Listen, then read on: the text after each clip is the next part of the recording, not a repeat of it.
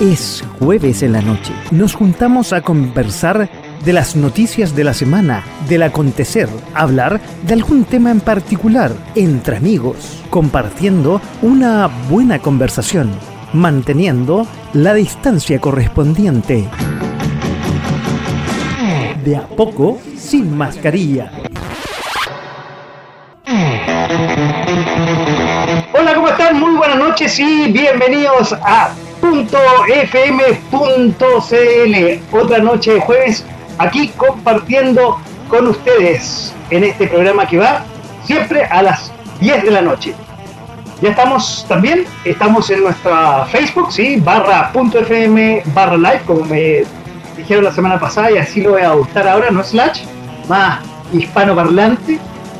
Eh, estamos en Twitter, en eh, nuestra red de Twitter, twitter.com barra .fm.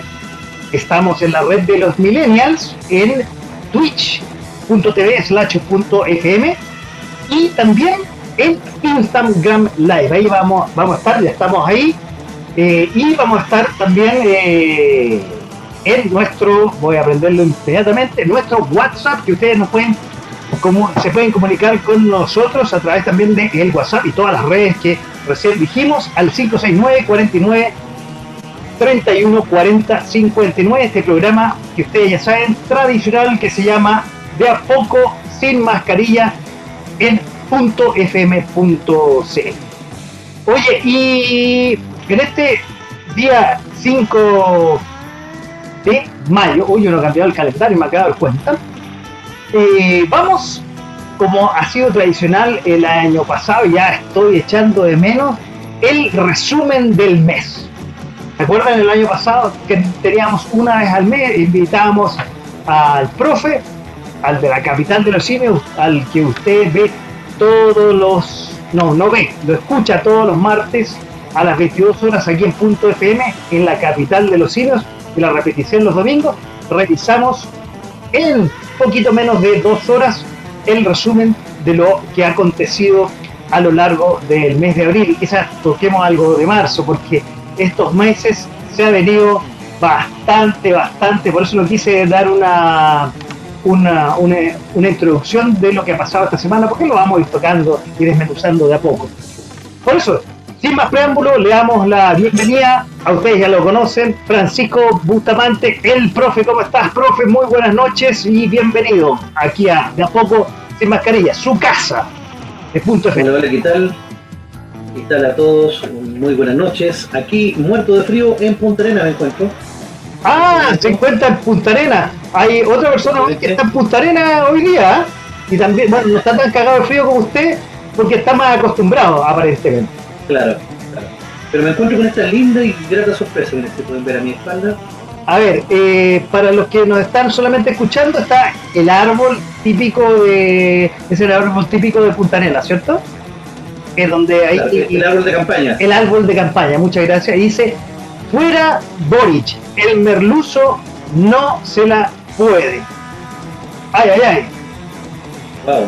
En el mismo arbolito, o sea, digamos, el mismo arbolito. Día el presidente no se sube a ese arbolito, no, no. quisiera, digamos, ¿no? No, no, ya parece que le quedó grande el árbol.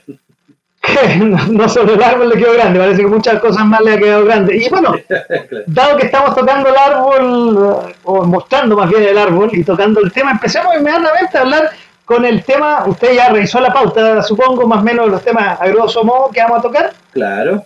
Podemos hacer un resumen si quieres, no, pero vamos inmediatamente a tocar los temas. Y el primer tema es el señor Boric y el primero que, que vamos a tocar es justamente la desaprobación que más o menos va eh, eh, en sintonía con el arbolito que tiene atrás, profe. Y, y, todas las encuestas dicen que, voy aquí un poco a sacarlas. A ver, aquí, Data Influye, que es la última encuesta que vi esta mañana, revela que la desaprobación a la gestión del presidente Boric llega al 50%. Imagínense, si no me equivoco, votó el 75, como el 75% lo, o, menos, no me acuerdo, pero fue un porcentaje bastante alto el que lo, lo llevó a la presidencia y ahora llega al 50% y aumentó 14 puntos desde la última encuesta. Ah, aumentó. En tanto, la aprobación a su gestión. Ah, aumentó la desaprobación, eso, eso quiere decir. Claro. Por eso no, no entendía muy bien. Y en tanto, la aprobación a su gestión cayó un 32%. Vale decir, 6 puntos menos que la encuesta pasada que le decía 38%. Y salió votado con un 65, si no me equivoco, ¿no? O 75. 65, más o menos. O sea, digámoslo, que ha caído la desaprobación, o la aprobación más bien dicho, a la mitad de su votación. Mm, mira, si somos honestos y vemos las cifras como, como deberían ser, Boric sacó el 20% solamente, el 21% en primera vuelta. El resto de la votación que tuvo era más que nada un voto en contra de Cast. Por lo tanto, su, su piso es el 20%. Cuando baje del 20%, ay, ay, ay, ahí sí que tendría que preocuparse. Porque ahí sí que está perdiendo una masa de adherentes que fue fiel a él y votó en primera vuelta. Hay que recordar que muchos votantes de. El, ¿Cómo se llama este? El, eh, Artés. ¿Ya? Votó por Boric. Muchos votantes de París y votó por Boric. Muchos votantes de la Llana Proboste votó por Boric. Entonces, no son sus partidarios, pero frente a, a Cast prefirieron votar por Boric. Entonces, Claro, para, para efectos de, segunda vuelta, él gana con más del 50% de los votos, el 54%, no 56%, pero, pero esa votación no es de él, él tuvo mucho voto prestado. Entonces, yo creo que habría que analizarlo un poco más y, quedar en, en 21. 21 yo creo que es el número mágico. Si él llega a bajar del 21%, ay, ay, ay, se le viene pesada la noche. Ahora, pero te pregunto inmediatamente, y, y va de cajón la pregunta eh, puede ser que llegue más pronto que tarde a ese 21 mágico que estás diciendo tú. Sí, así como va, bufo, para como avión. Parafaseando a una frase que decía que el avión partió con turbulencia. claro.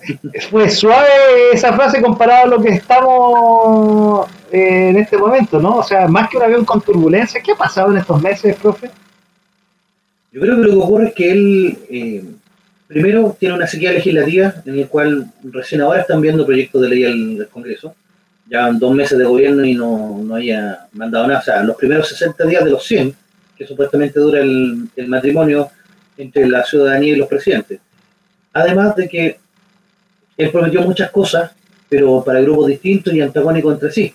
Entonces, si quiere dejar contento a uno, va a tener que atacar a otro. Yo creo que ahí está el gran problema. Está haciendo el cálculo político de a quién daña menos, pero de todas formas va a terminar dañando a gente o echándosela encima, por así decirlo. Y se ha notado, se ha notado que mucha gente que lo defendía ahora ya no lo defiende. Y, lamentablemente para él eh, va a seguir en caída.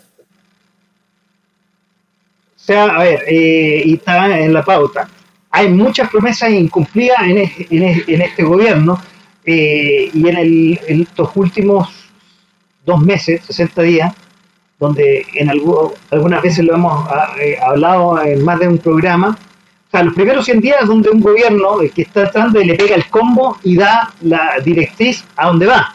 Y los primeros 100 días, y hoy día de hecho una reunión eh, tocábamos un poco el tema, eh, más bien el tema inmobiliario, pero en el fondo que repercute como a todo el mercado, y un poco cuando vaya, cerremos este tema voy un poco a hablar eso.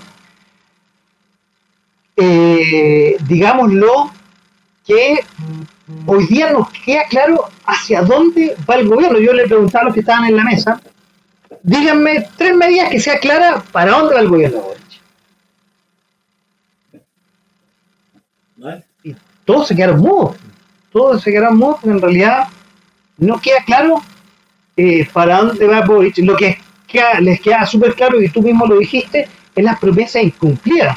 Rápidamente me viene la de los eh, los angelitos de, eh, de, la zona cero.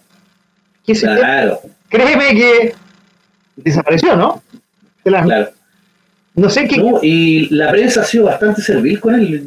Yo, he visto en varios, en varios medios como Twitter o Facebook en que gente que fue adherente a la fuerza de él, así como para que no se le diera caso, ahora sale diciendo que la prensa está coaptada por la derecha. Yo, digo, no, o sea, no hay por dónde. la prensa ha sido bastante paciente y servil a, a este gobierno, entonces, sobre todo con el tema constitucional.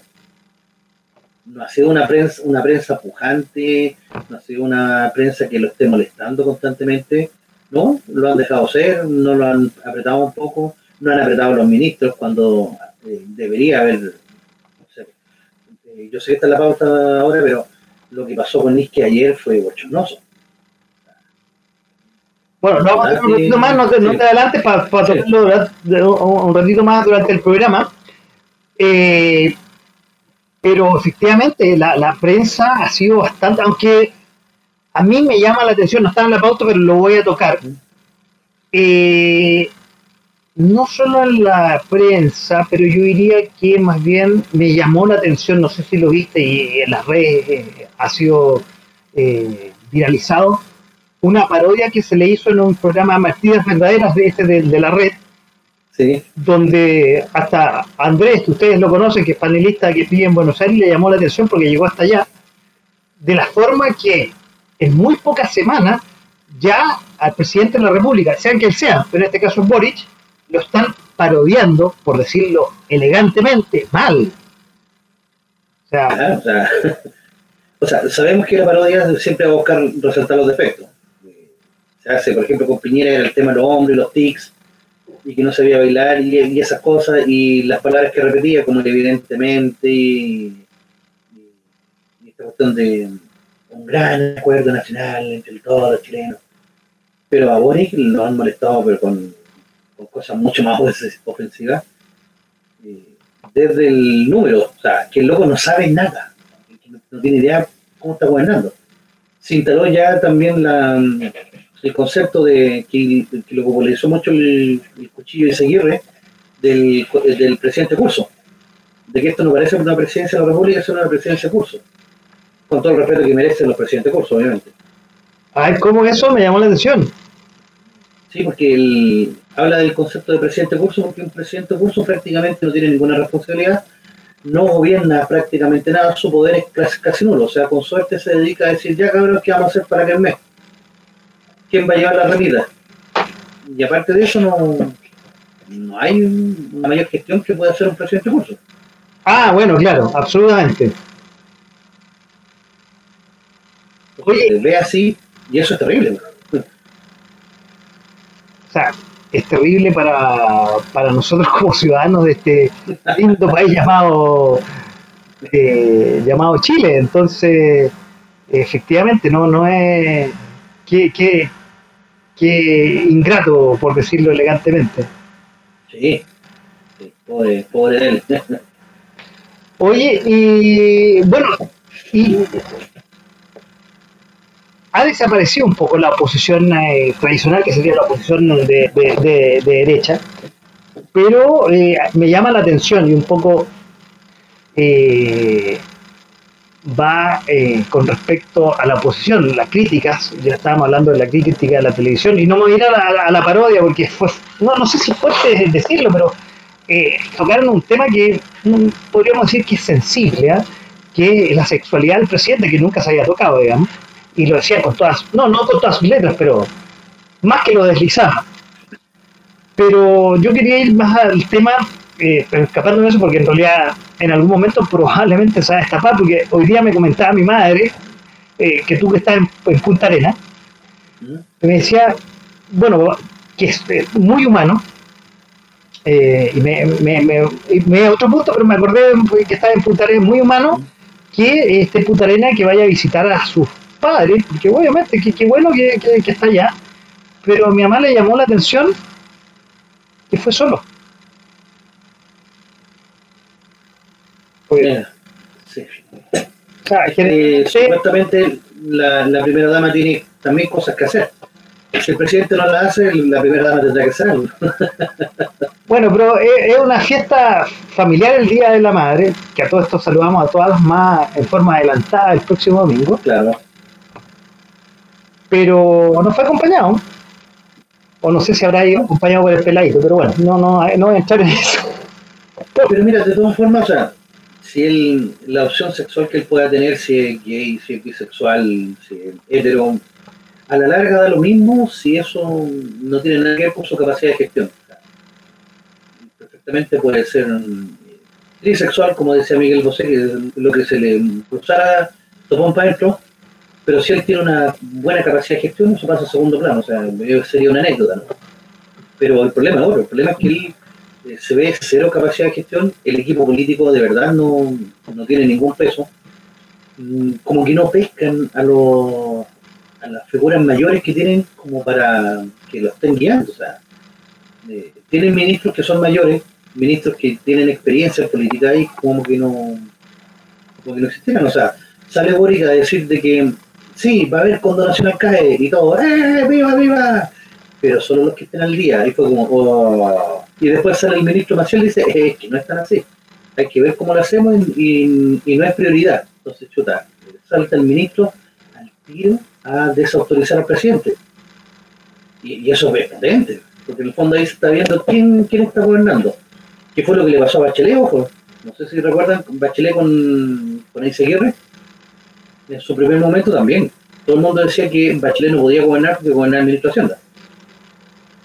Pero aquí yo te iba a preguntar, eh, espérate, para cerrar el tema de la sexualidad, a ver, mismo esta opinión, y aquí hablo como Francisco Pérez, a ver, da lo mismo como bien dice que sea lo que sea sexualmente, pero yo creo que, y ahí comparto con lo que dice mi amigo Andrés, que eh, si no fuese así, ¿para qué mentir con una y poner una, primera dama que en realidad es más bien, y suena feo lo que decir, es más bien una dama de compañía, más que una primera dama? Entonces, eh, bueno, pero dicho eso, pasemos a la pregunta que te voy a hacer, del tema de la gobernanza.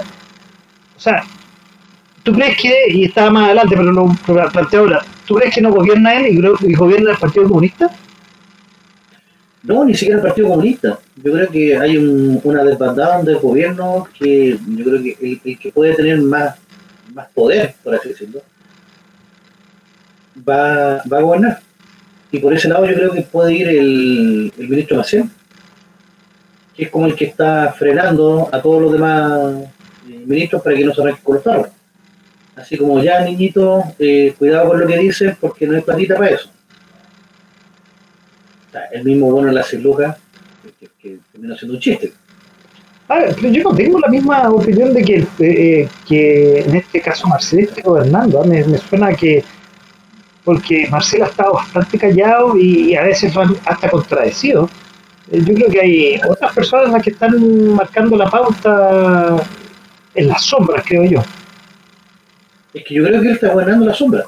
No sé si realmente estuviera gobernando el Partido Comunista, ya se habrían realizado por último proyectos de ley en busca de, por último, que se viera eh, eh, alguna de las ideas planteadas por el comunismo. O sencillamente están todos esperando que pase el 4 de septiembre y ver si cierran por fuera.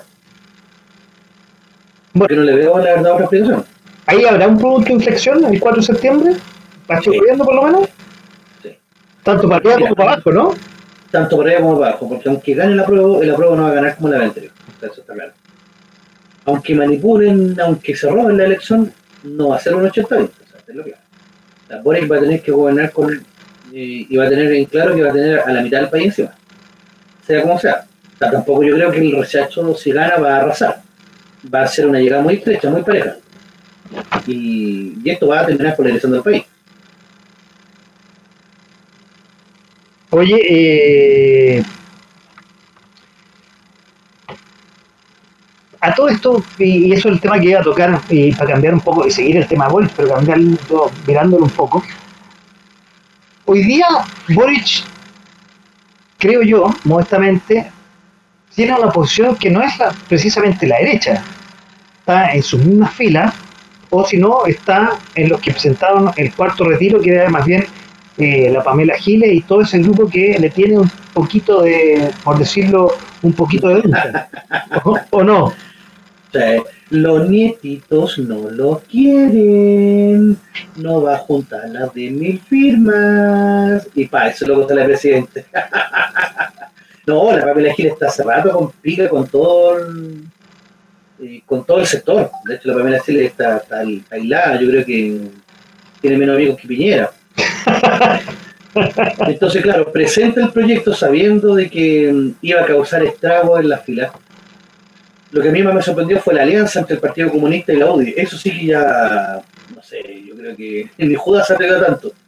Por ambos lados, ojo. Porque con eso le, le pidieron al gobierno de que tenía que mandar un proyecto de ley que efectivamente envió por el tema del, de que no se van a expropiar los, los fondos. Pero lo coloca ahora. no tiene Si se llega a aprobar la nueva constitución, esto va a ser letra muerta. Pero sí obligó al gobierno a transar con algo que es súper potente. De que no se van a expropiar los fondos. Entonces, y gracias a eso, la UDI votó en contra del proyecto y el proyecto no salió. La UDI con el Partido Comunista. O sea, izquierda y derecha unida jamás serán vencidas.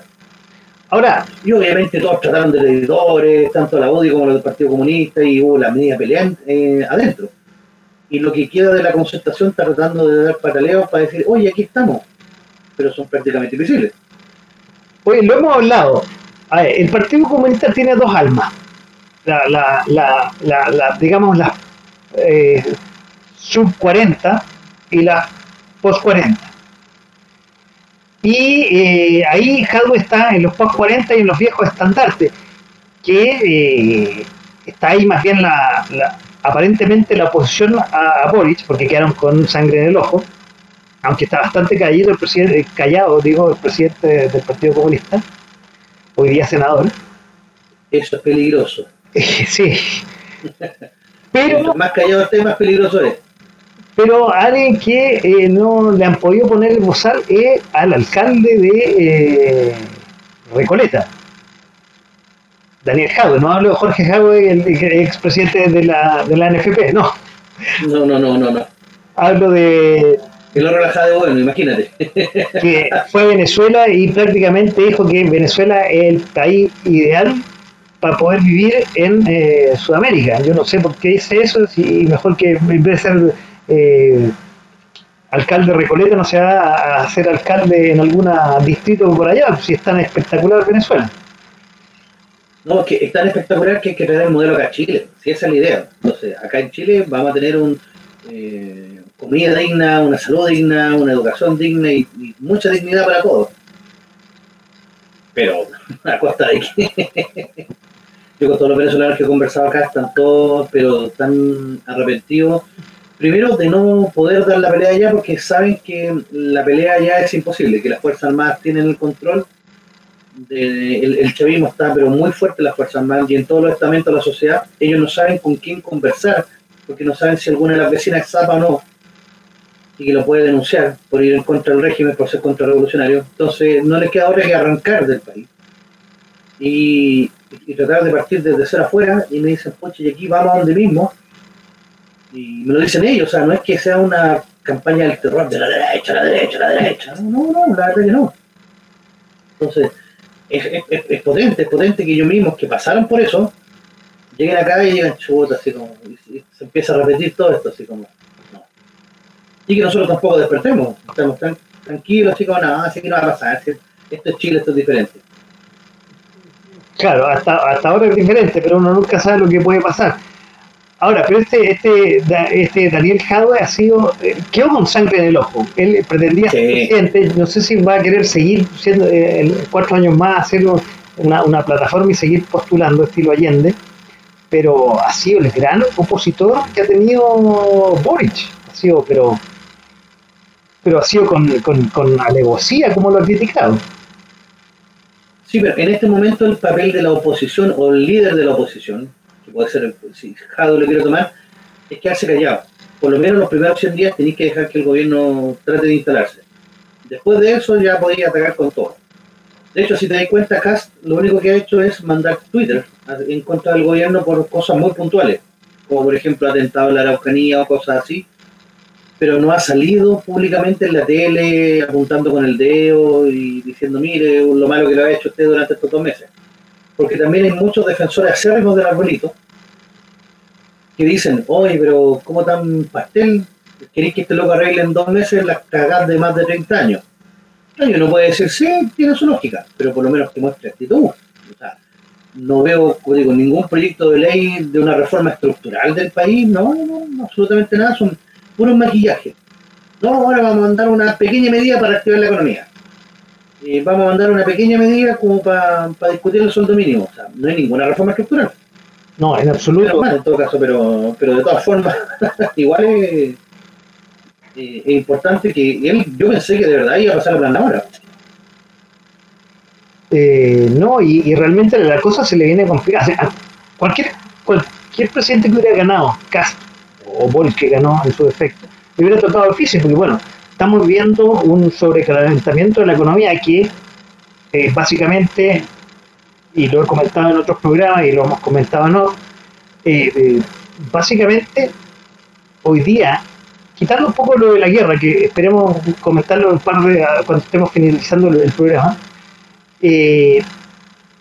la inflación hoy día en un porcentaje alto se debe a el calentamiento de la economía, que recuerda que lo, expliqué yo el año pasado, con la cantidad de circulantes que se emitió, de, más, que se emitió, que, salió a circulación, dado el tema de los IFE a, la familia. Entonces, eh, y que el mismo presidente y su conglomerado, junto con George Jackson y la Camila Vallejo y todo eso, votaron cuando eran diputados para que se aprobaran hasta el cuarto retiro. Y de hecho, acuerda que estaba en campaña Boric y fue a votar por el cuarto retiro. Y hoy día que está al otro lado de la mesa, ya tocando la guitarra, eh, evitó el quinto retiro a toda costa y digamos lo que fue un triunfo que tuvo porque si realmente a quinto retiro la cosa se venía, se venía muy complicada. Siendo que la economía dada la inflación está complicada. Sí, o sea, yo creo que lo más sensato fue que no se aprobara el, quinto retiro. de hecho, yo creo que ningún retiro era, era o sea, podemos decir que sí fue necesario para muchas personas que de verdad no tenían que comer y que el IFE no le alcanzaba. Pero se sabían las consecuencias que iba a tener este recalentamiento de la economía, de que había personas de que seguían con trabajo y recibieron el IFE igual, y personas que seguían con trabajo y recibieron los retiros igual. Entonces esto provocó efectivamente de que empezaron a subir el precio de los, primero de los bienes raíces, de los autos. Subió todo. Ojo, que en Estados Unidos también pasó algo parecido, aunque la Reserva Federal no es que haya, se haya puesto a imprimir dólares, pero sí imprimió deuda, que, es casi lo mismo. Entonces tenemos una inflación del 8,5 en Estados Unidos, que también es histórica. Estados Unidos acostumbrado a tener inflaciones del 3%. En Chile también ya estábamos acostumbrados a tener inflaciones del 3% y nos pega una de 10 y un IPC en marzo de un 0,7 que tampoco ayuda mucho. Entonces, ¿qué, más nos, nos, queda? O si se hubiera aprobado este retiro, créeme que la, tasa de interés hubiese subido sobre el 10 y que, y que la inflación se nos hubiese escapado capaz que un 15%. Y ahí el problema es que cuesta mucho, mucho frenar el consumo de la gente. La gente se acostumbra a consumir y no, no para. Entonces, el, el chantazo que hay tiene que ser por la fuerza y sobre todo con cosas más grandes. Como por ejemplo, prohibirle a la gente que se compre su casita porque ya los bancos no le van a dar crédito por las tasas tan altas. Ahora, para que te digo lo auto, ahora es prohibido sacar un crédito eh, automotriz. De hecho, bueno, no sé si alcanzaste a leer eh, en las noticias, eh, que es la noticia de, de, de esta última hora, es el eh, lo, la conclusión que sacó el Banco Central sobre la tasa de interés la subió en 1. En 125 puntos base los periodistas. ¿Qué eso quiere decir? 1,25. Eh, o sea, quedó en 8.25. Quedó en 8.25, o sea, está en 7 y en un histórico que no estaba desde eh, los primeros años de la década pasada, que llega a 8,25. Esa es la base de el Banco Central, lo que quiere decir que para que los bancos tengan un spread, tengan una utilidad sobre las tasas, sobre todo las de corto plazo, que son más bien los, créditos de consumo y eso, más, más que los créditos hipotecarios, que también se van a ver afectados, tiene que ser sobre 8.25, esa es la base. Claro. Entonces. No, y los bancos sacan sobre 20, 30, entonces. no, ahora sí que se puso feo sobre todo crédito hipotecario y crédito automotriz, que son de monto grande, eh, se puso fea la cosa. Pero no todo es malo. No todo es malo, porque usted que está en su casa y tiene su platita en la cuenta RUT que no le genera ni una ganancia, aproveche e invertir en fondos mutuos, en un fondo de protección C, un riesgo moderado, lo coloca en, en, una colocación tipo tasa de interés y le va a rentar un 6% a 90 días. No, a 180, ¿verdad? O en dólares. Es una buena alternativa. O en dólares también, porque el dólar está subiendo, dado la contingencia que está pasando, está subiendo, algunos economistas dicen que puede llegar a, a Luca. Sí, podría llegar a Luca, pero yo encuentro que está caro para comprarlo ya. Está a 870. está caro, efectivamente, está caro. Compre rublo. El rublo está subiendo como la espumita, está recuperando su valor. Ah, ¿no te puedo creer? No lo he visto. Sí, revisen el rublo y se van a dar cuenta que todo lo que había perdido ya lo recuperó. Buen dato. Oye, eh, otra persona que ha perdido un poco, y para cambiando de, tema, estamos de a poco sin mascarilla esta noche junto al profe, el de la capital de los simios, eh, revisando el resumen del mes de abril, pero más bien de, marzo de abril, más o menos. Y una persona que ha perdido puntos y, se ha, y se ha devaluado, por decirlo elegantemente, ha sido la eh, ministra del Interior Isquia Siches. Desde eh, los comienzos, o desde el primer día que asumió este gobierno, ya empezó, literalmente, no lo voy a decir eh, elegantemente, ya empezó a mandarse cagadas. Y en marzo, en las primeras tres semanas, se mandó cuatro cagadas.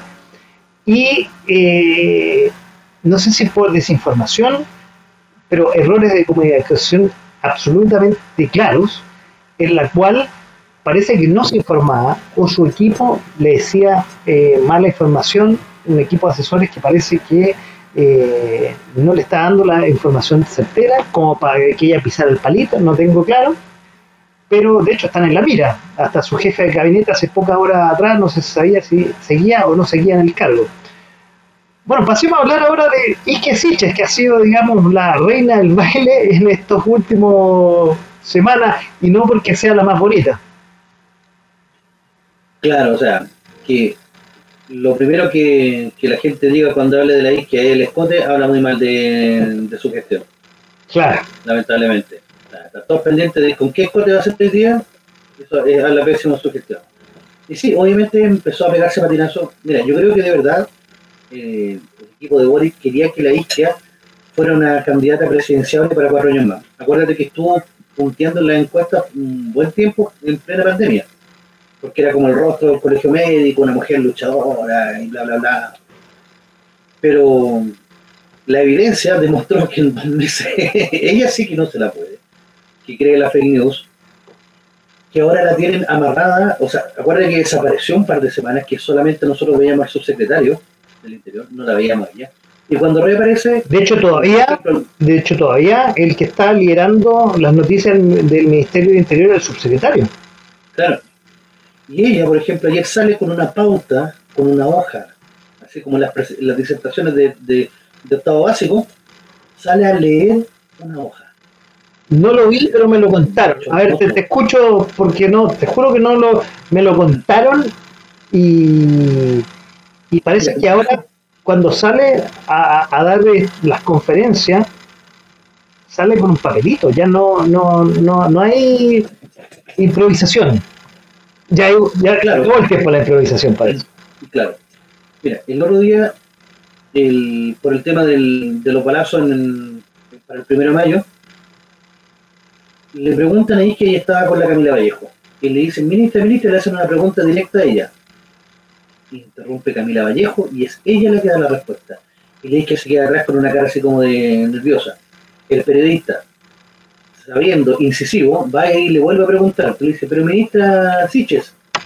Y la Camila Vallejo es la que vuelve a contestar. Y después al otro día, el día de ayer, vemos a la, a la ministra con una carpetita de color café y una hoja suelta encima de la carpeta. Así como, no, no iban a hacer rasca de pasarla con una hoja, no.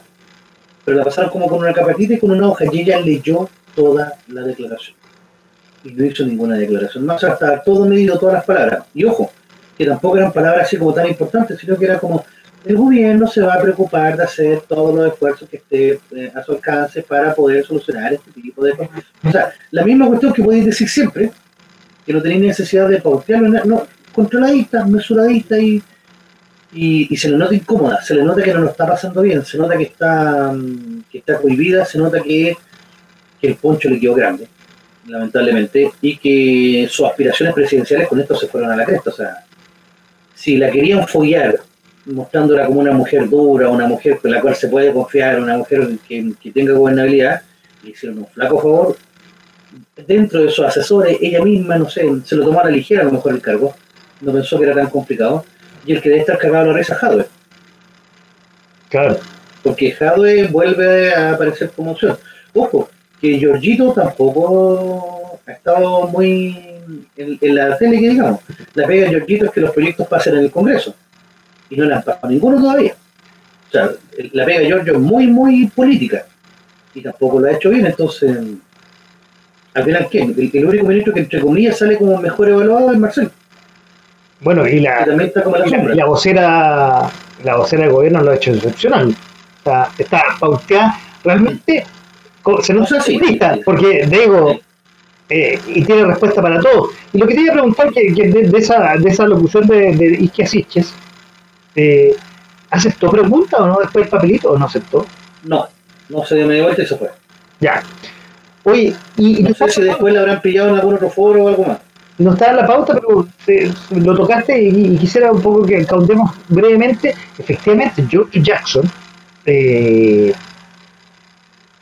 eh, no ha tenido una muy buena gestión ante una casa que para él es conocido, que fue diputado durante bastante tiempo. Y yo he escuchado en la misma Congreso eh, que no, como que tiene anticuerpos, parece que eh, en su estadía cuando era diputado no era muy amigo de todos y varios le tienen sangre en ojo, aparentemente. Y eso ha hacer su labor. Es que para este cargo tú tienes que colocar a alguien que sea político, alguien muy amarillo, el más amarillo que tengáis. Es el cargo para el más amarillo. Porque él no, por ejemplo, no sé, eh, si hubiera, no sé, cuando estaba Piñera, eh, no podría haber colocado acá, por ejemplo si por ejemplo hubiera estado Cast, no podría haber sido Johannes Kaiser. O la.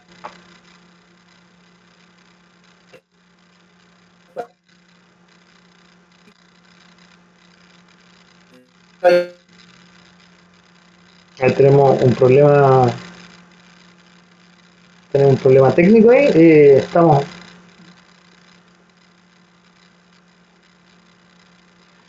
Bueno, estamos eh, aquí en, eh, de a poco sin mascarilla eh, ahí volvemos. Tuve un problema técnico.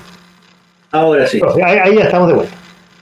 Ya, entonces estaba diciendo de. de ah, que, tiene que ser el, secretario general de la presidencia, que es el contacto entre el gobierno y el, y el Congreso, tiene que ser un tipo muy amarillo, tiene que ser una personalidad que en el fondo, no digo que le caiga bien a todo el mundo, pero que tiene que ser políticamente correcto con todo. Claro, por ejemplo, eh, si hubiera salido Cast, el mejor para esta pega era el Caballero Iglesias. ¿Cómo se llama este que fue candidato presidencial? Siches, mejor no, Siches. Siches, sí, ah, claro.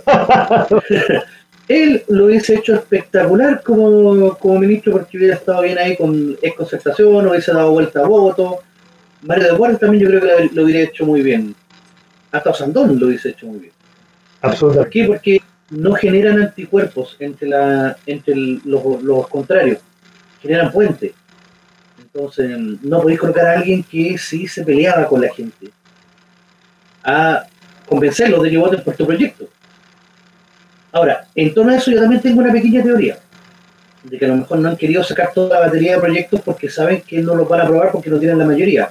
No solamente porque el Congreso está en mitimoto entre derecha e izquierda, sino porque no tienen los votos de la antigua concertación, que muchos demócratas cristianos ya se están pasando para el lado de la derecha y no les van a aprobar.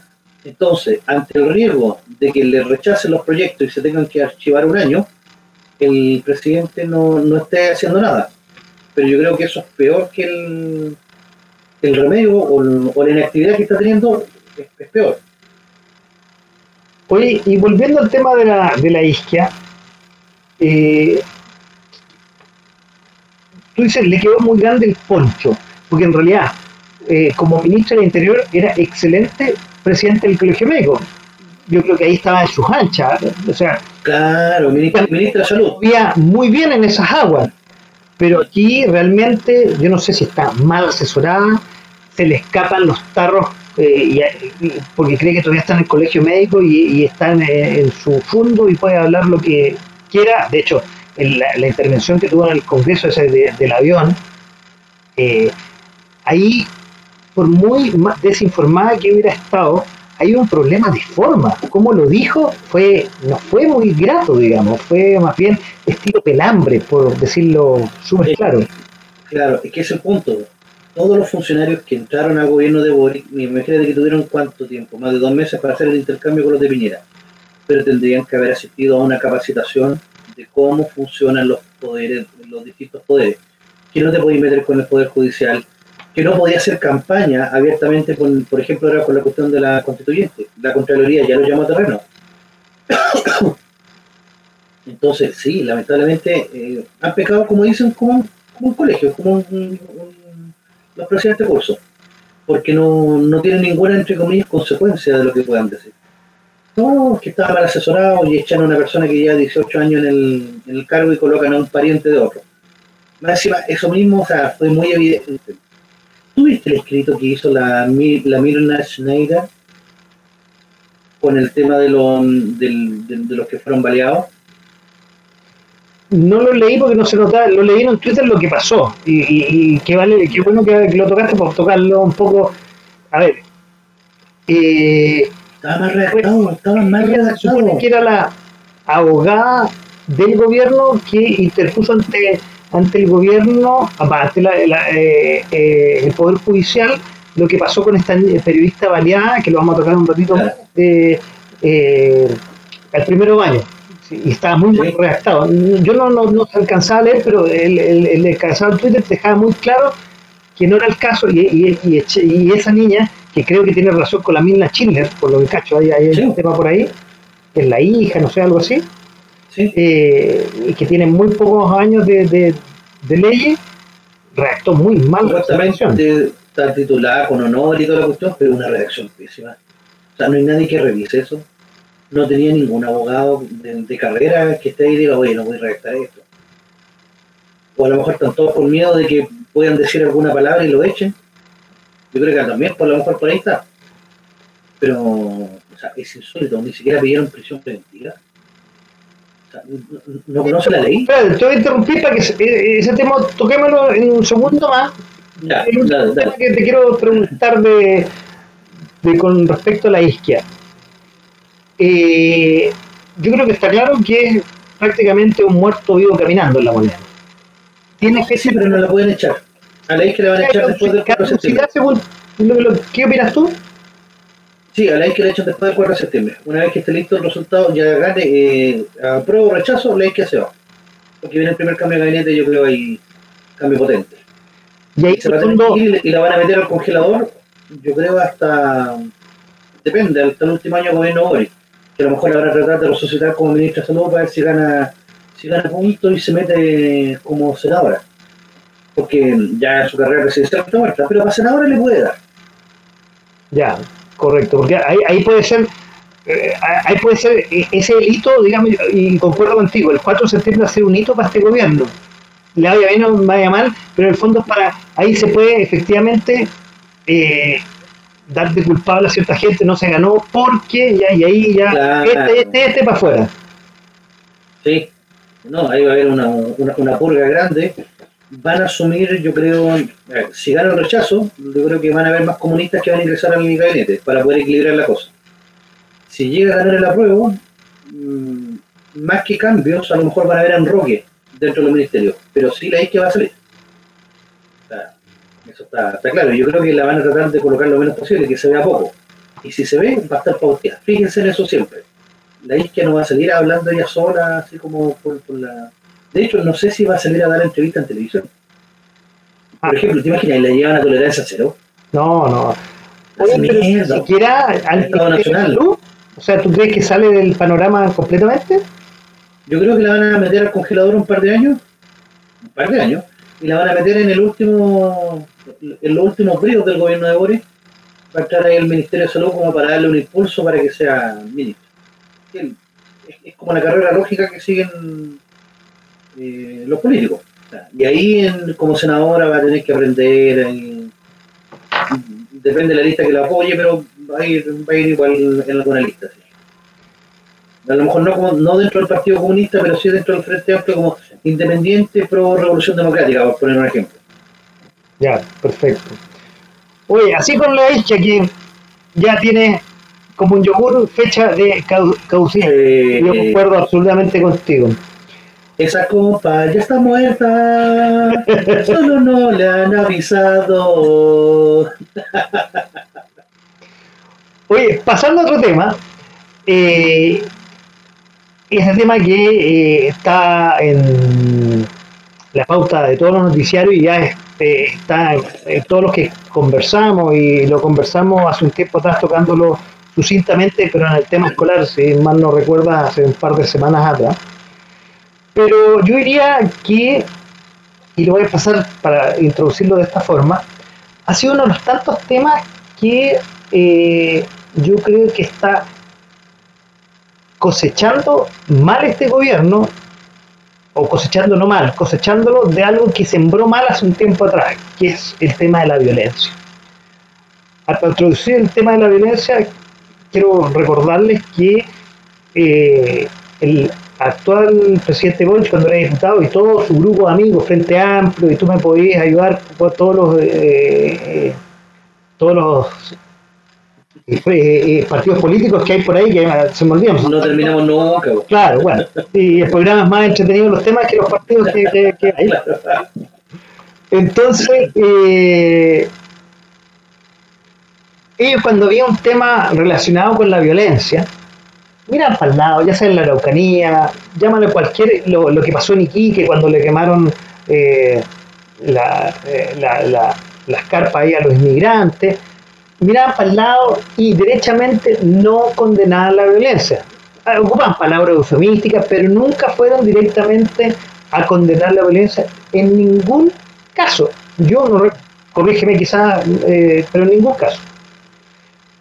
Y por otro lado, yo creo que esa fue su bandera de lucha para llegar hoy día a la moneda.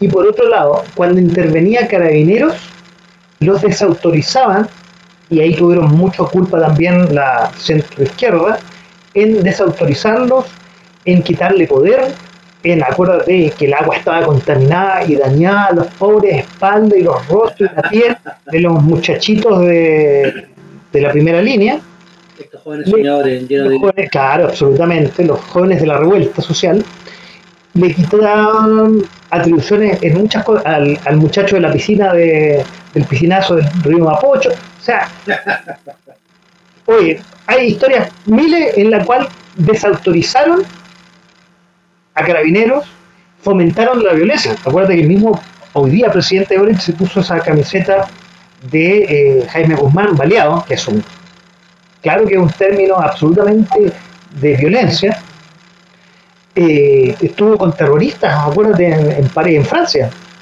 el presidente Boric.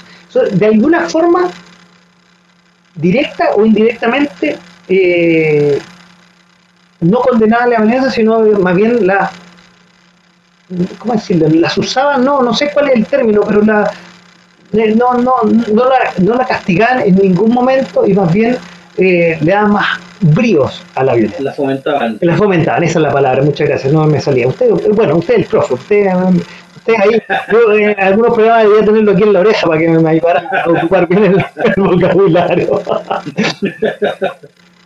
y hoy, cuando ya llegaron al sillón presidencial y a gobernar, la violencia está desatada.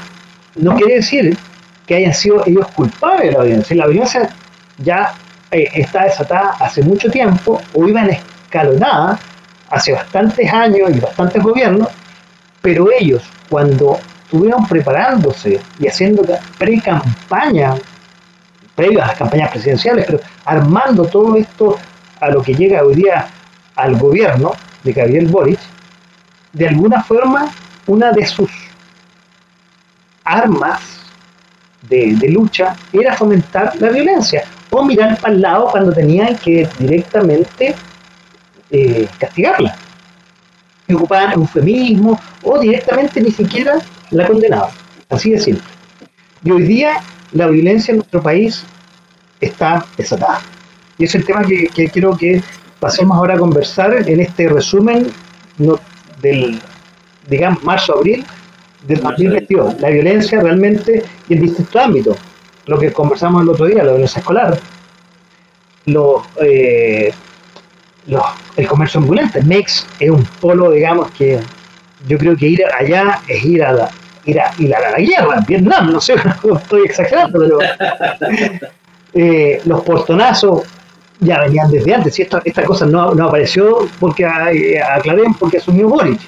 No, pero el germen se aumentó en los últimos tres años, por decirlo así, gracias a, las, a, los eh, congresistas de izquierda, un poco ayudadas también por la centro izquierda.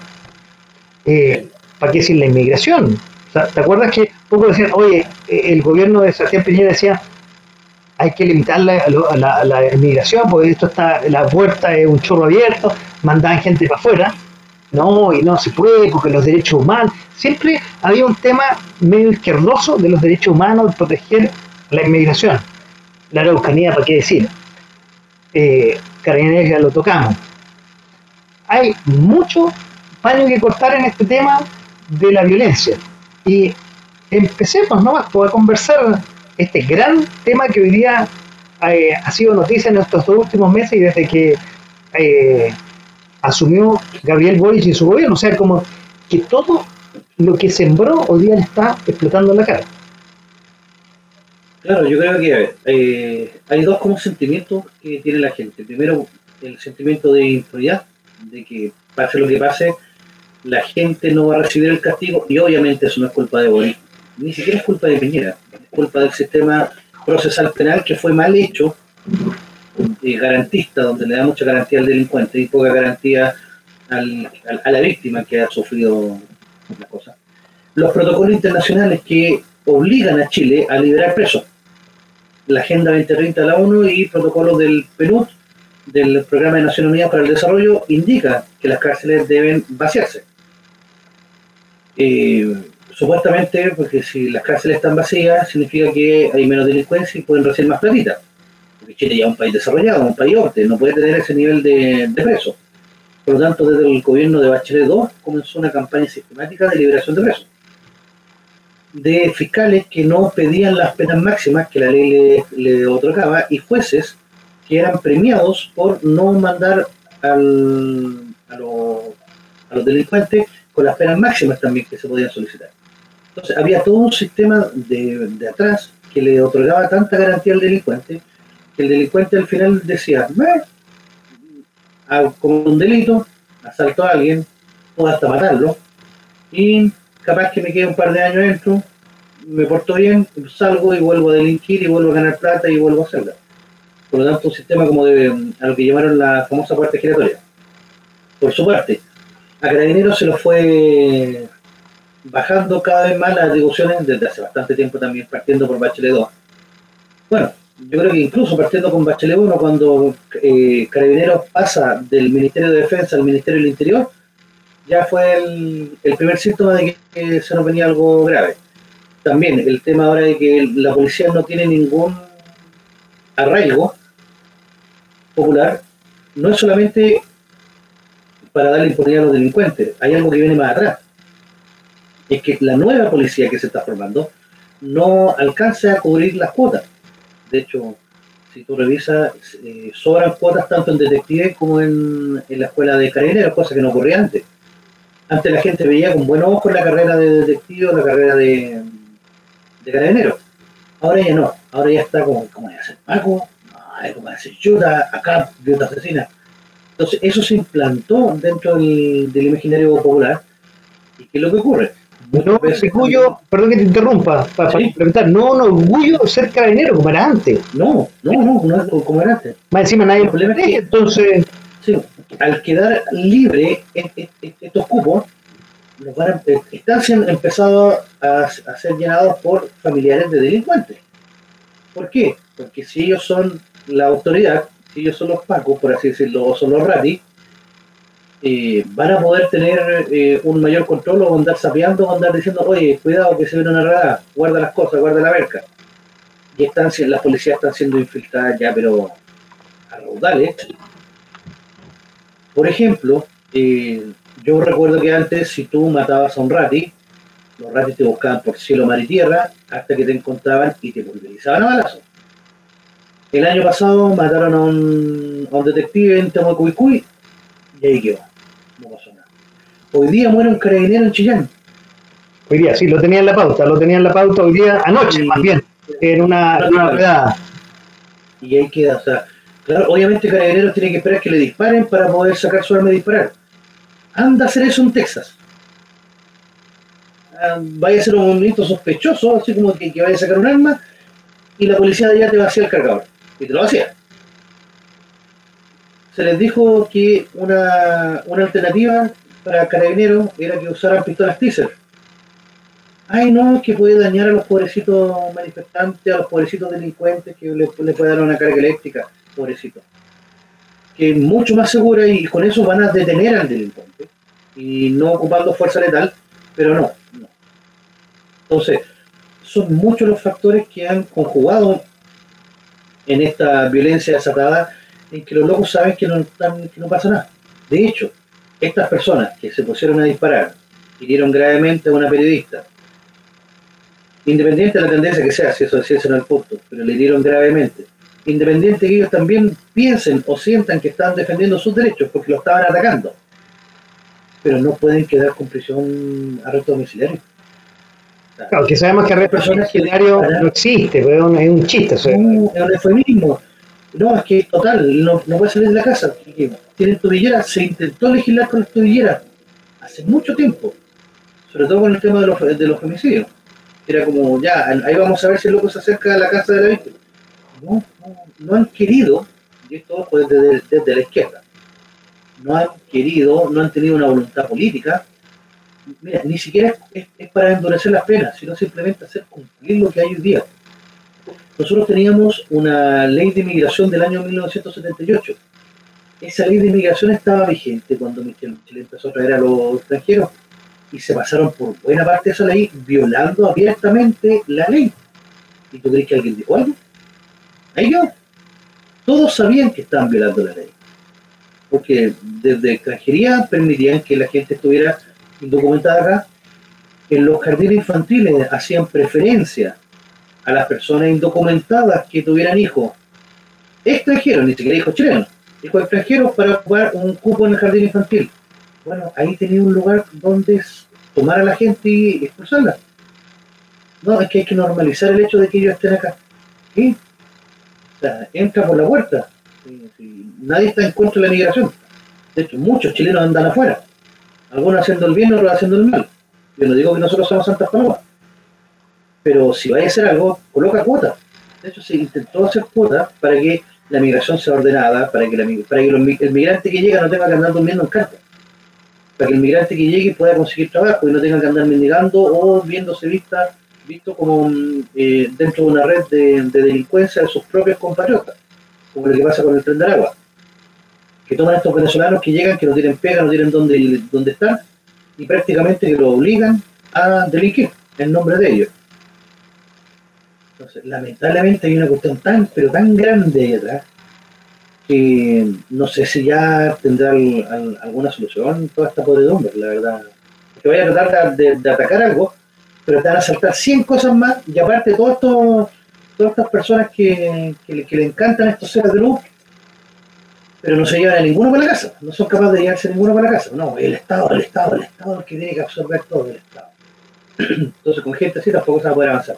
Y lamentablemente el gobierno es uno de ellos. En este momento el gobierno es parte del problema.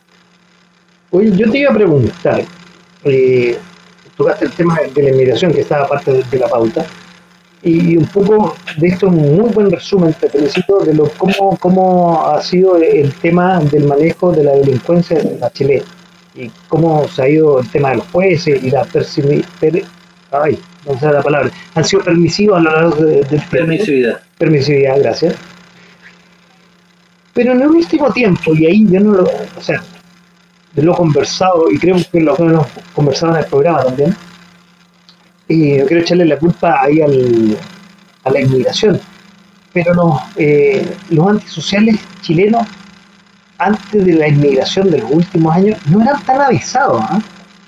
Y hoy día los delitos, yo no sé si es porque ven que ya la cosa es tirar y abrazarse, o se mezcla la inmigración, no lo tengo claro, pero hoy día están avisados y hoy día, no quiero exagerar, pero prácticamente no parece existir un lugar seguro, quizás el barrio Yungay hoy día, pero eh, y el sexto lugar.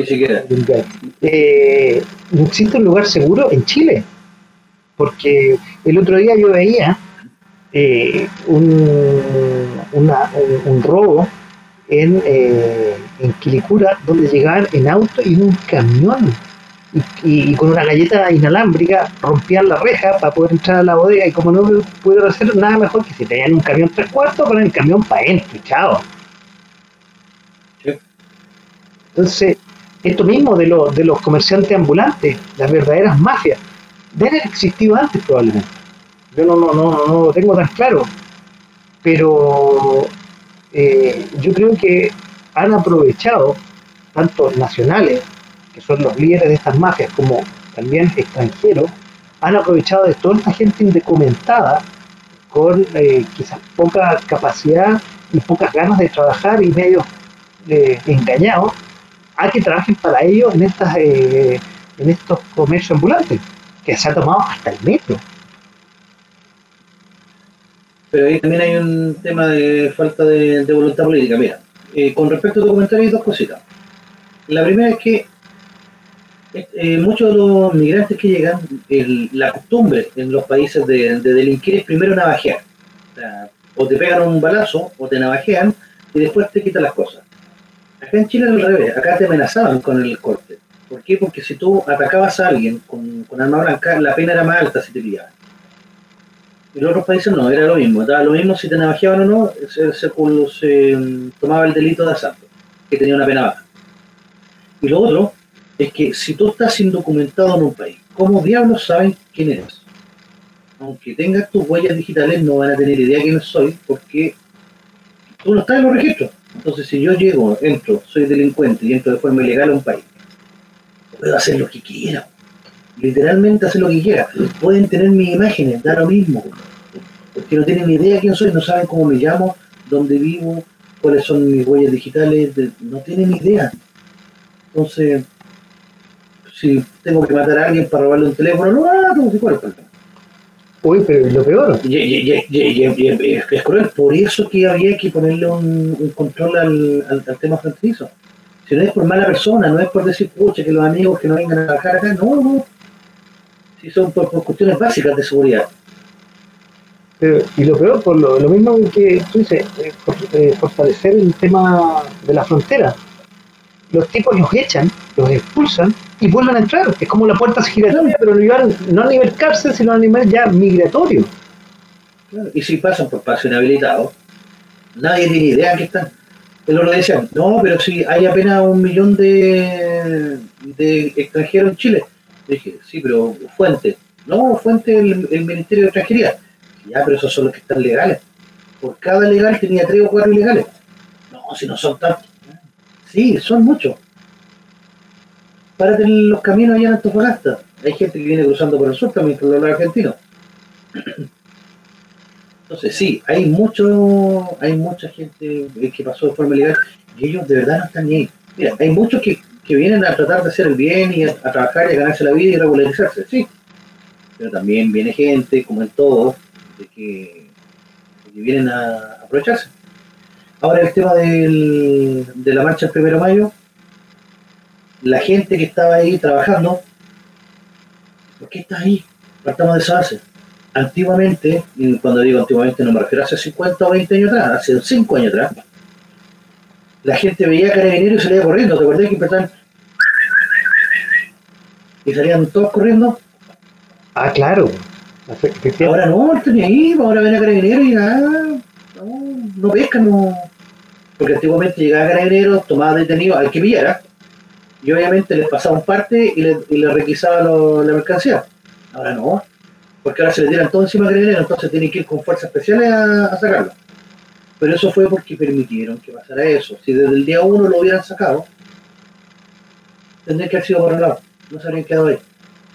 Mira, el comercio ilegal ha existido siempre, pero los niveles que tenemos ahora, que es un verdadero persa, persa islámico, un verdadero persa árabe, de verdad no, no tienen. O por último, buscan un lugar donde puedan estar. Sí, lo que ya el mismos del temas. islámico falta que vendan armas, que probablemente hasta venden y no sabemos.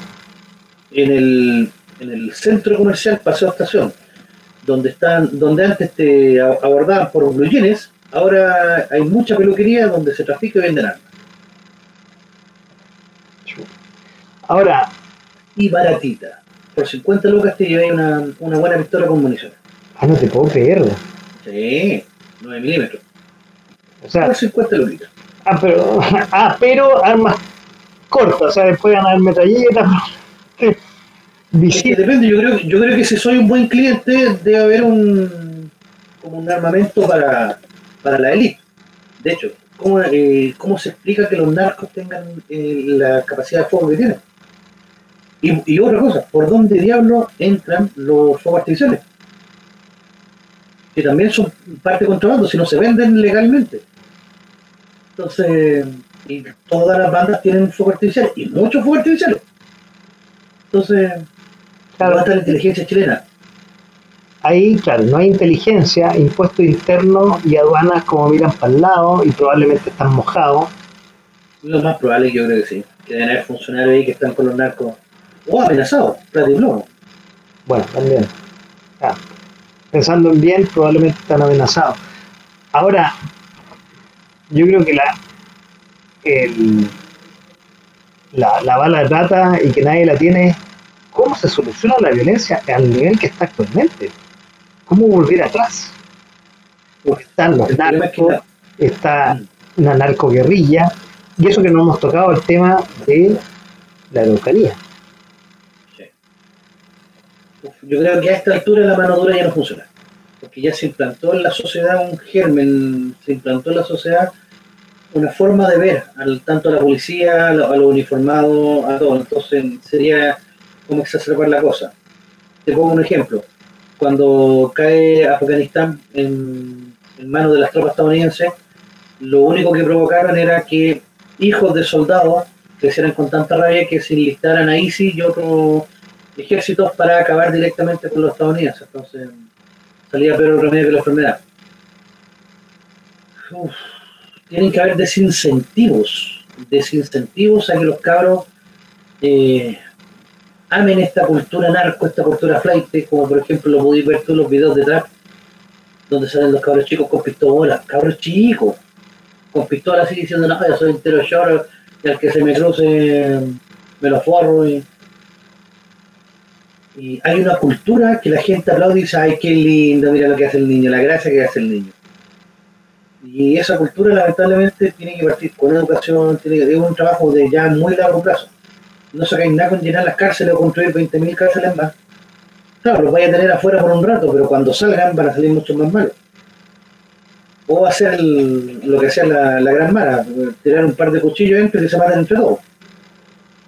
Pero Claro.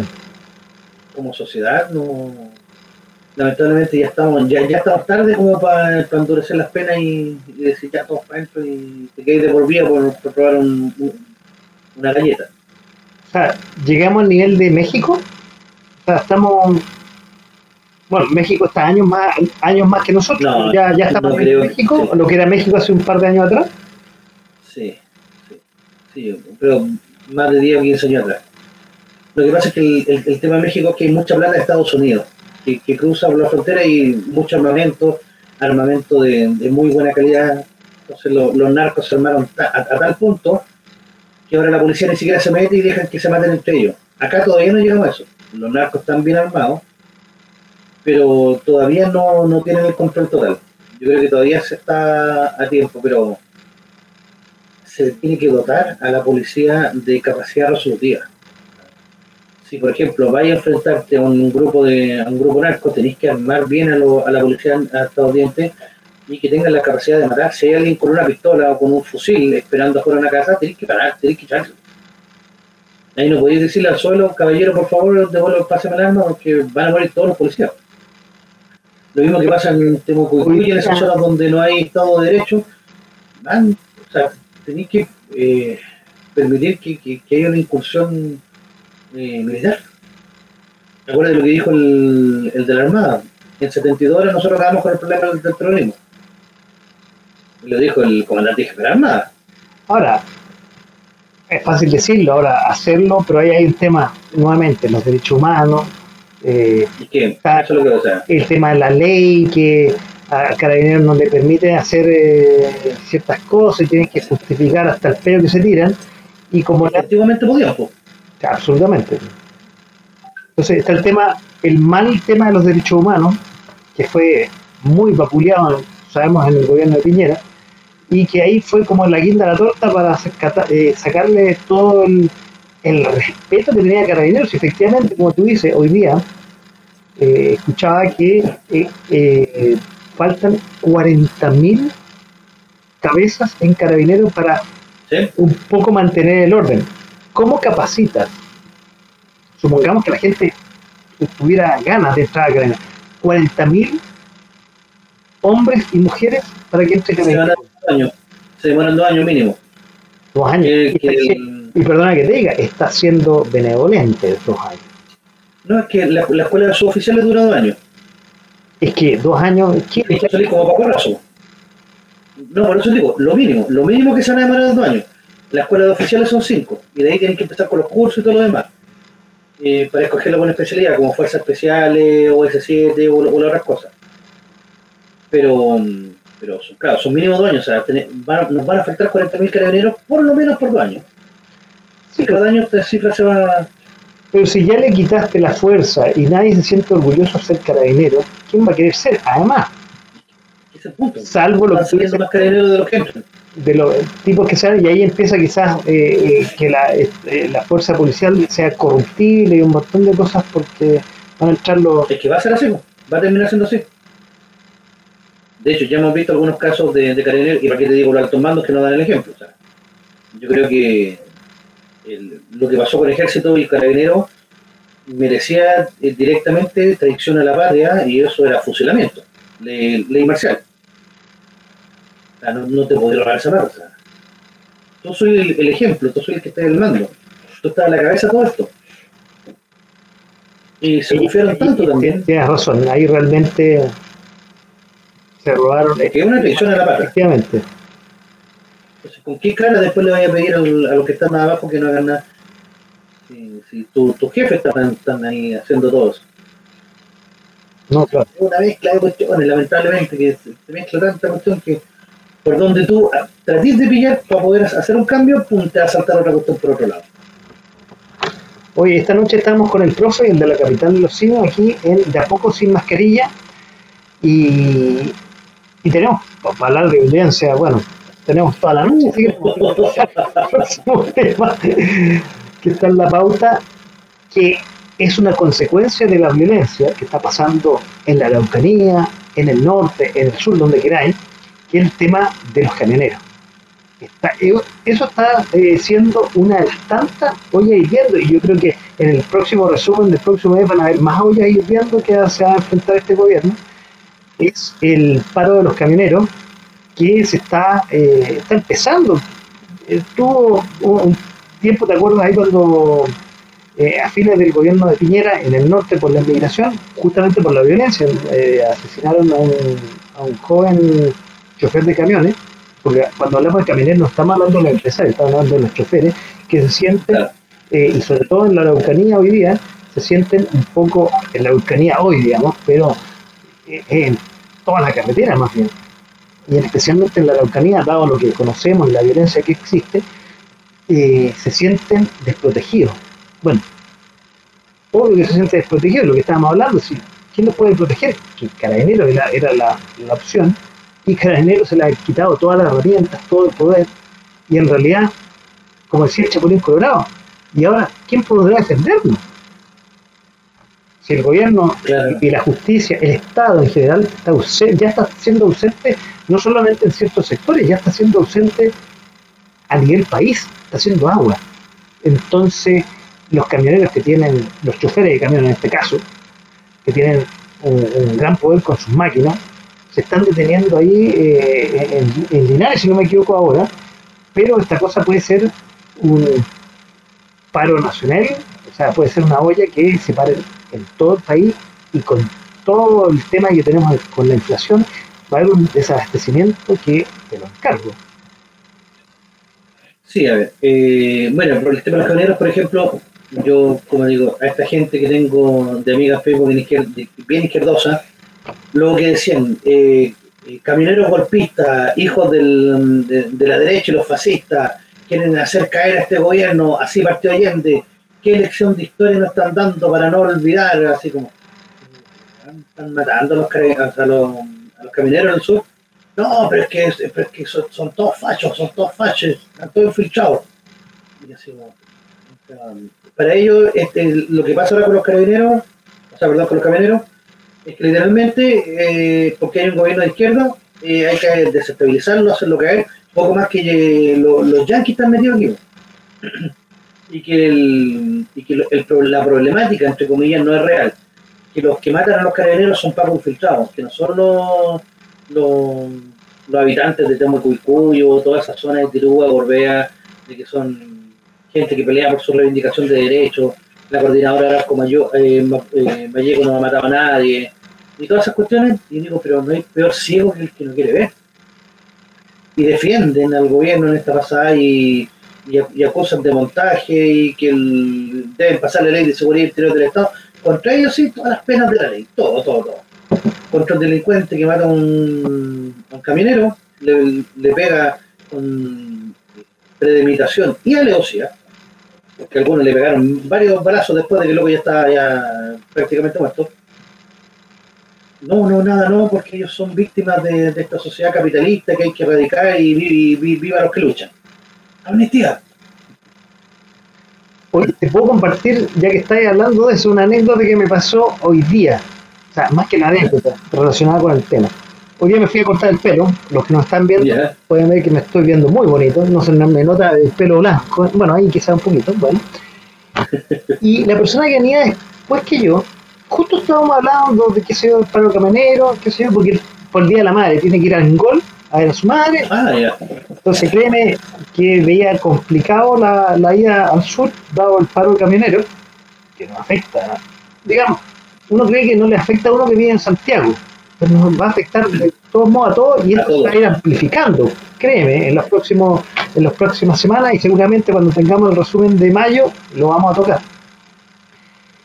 Me decía, yo tengo, no sé, no me acuerdo si era el primo o el hermano menor, chofer de camión.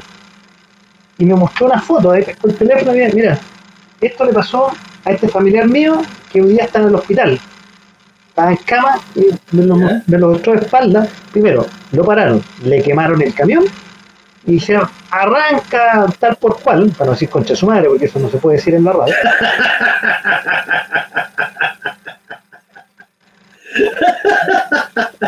Sabe. Bueno, eso lo puede decir el director de la radio nomás, ¿no? para que, para que sepa, en el Capital de los Simios también hay que eh, cuidar el, Capital de los Simios los martes a las 22 horas y se repiten los domingos. Ahí paso, paso el dato a todos. Bueno, y sale, lo echan que se vaya arrancando medio en pelota, o sea, porque estaba durmiendo y le pegan un, uno, eh, digamos, en las piernas. Tiene, tenía todas las piernas con, con los, las bolillas estas de... Los perdigones. Los perdigones, gracias. O sea, te digo, y hablábamos, la sacó barata, porque por suerte le pegaron en las piernas, en los muslos, en la parte trasera. Mm. Le hubieran apuntado más arriba y probablemente no lo cuenta. Claro que, claro, es el punto, están negando algo que, es real y están colocando al caminero como el enemigo. Y obviamente el gobierno se cuelga de esto. Acuérdate que el gobierno dijo que por culpa de los camineros ya sube la inflación. Las patitas. Y le van a echar la culpa al caminero. De toda la inflación que eh, si que empieza el desabastecimiento, no, los camioneros, es la, culpa de los camioneros. va a subir más el aceite, no, la culpa de los camioneros. Va a subir el, la benzina, la culpa de los camioneros.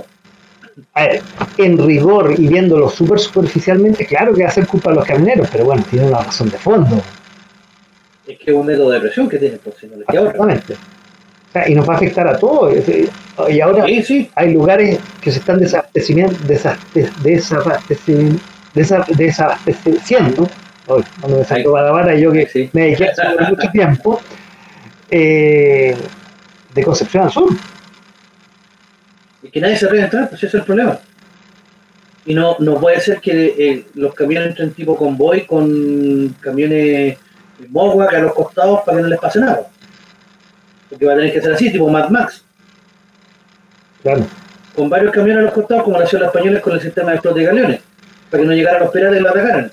Pero espérate, por lo que te estoy escuchando, el gobierno entonces se va a poner no a favor de los camioneros, sino en contra. No, contra del camionero, sí. Ya está en contra del camionero. Le va a dar el ultimátum que despeje las vías, si no se van a ir todos presos.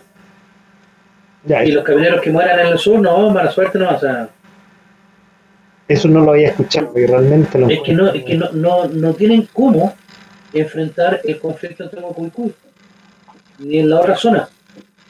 Imagínate que la ministra fue, in- intentó ir así como a saludarlo, así como decirle, hola chiquillos, ahora somos del mismo bando y le agarraron a abrazo.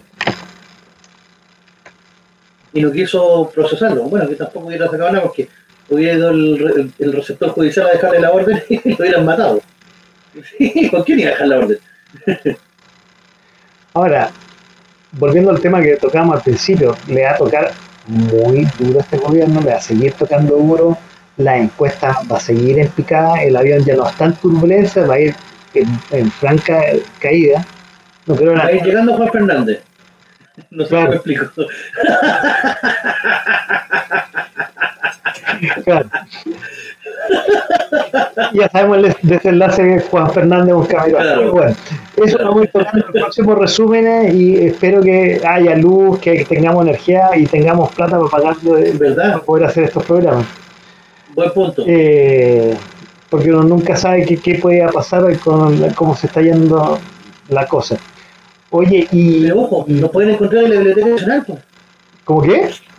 Nos pueden encontrar en la Biblioteca Nacional. Ah, bueno. Eso, ustedes lo promocionaron ah, eh, eh, antes ayer en el- la capital de los Simios. Sí, Verdad, yo no lo había promocionado, efectivamente. Ya, ya que lo tocaste, hagamos una pausa y de ahí nos vamos al próximo tema. Claro, todos nuestros programas, desde el 2020, cuando empezamos a tener estos eh, eh, programas de conversación, los pueden encontrar en la Biblioteca Nacional. Ahí lo estamos subiendo eh, periódicamente para que quede archivado los grandes programas que tenemos en .fm.cl como eh, La Capital de los Simios, eh, este programa de A Poco Sin Mascarilla, que antes era de todo un poco cuando, se, cuando inició el año 2020.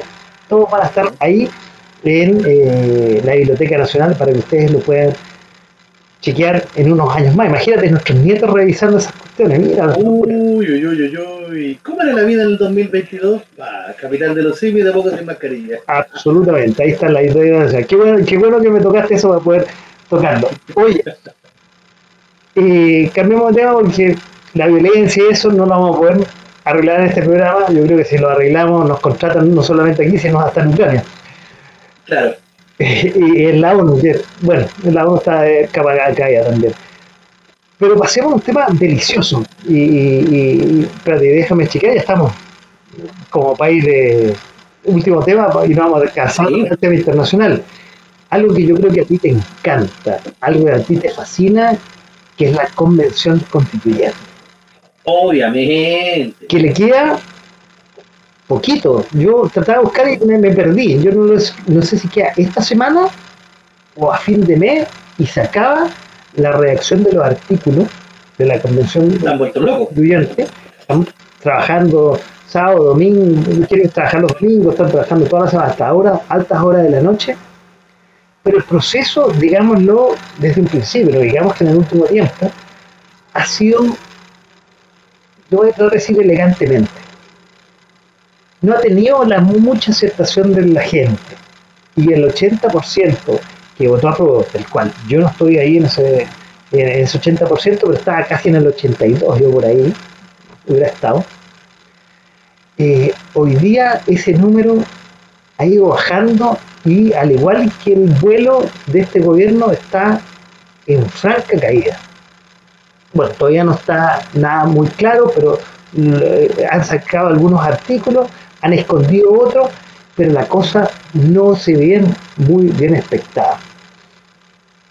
Empecemos a conversar, por causa de la convención constituyente que para muchos, digo, me incluía, eh, está claro que la constitución había que hacerle algunas modificaciones, había que cambiarla, ya tenía casi 40 años, pero una hoja en blanco y destrozar la casa cuando la casa tiene buenos cimientos y una buena estructura, creo que no vale la pena. Y aquí ha sido más que un fashion emergency, ha sido, no sé cómo catalogarlo, no sé cómo calificarlo.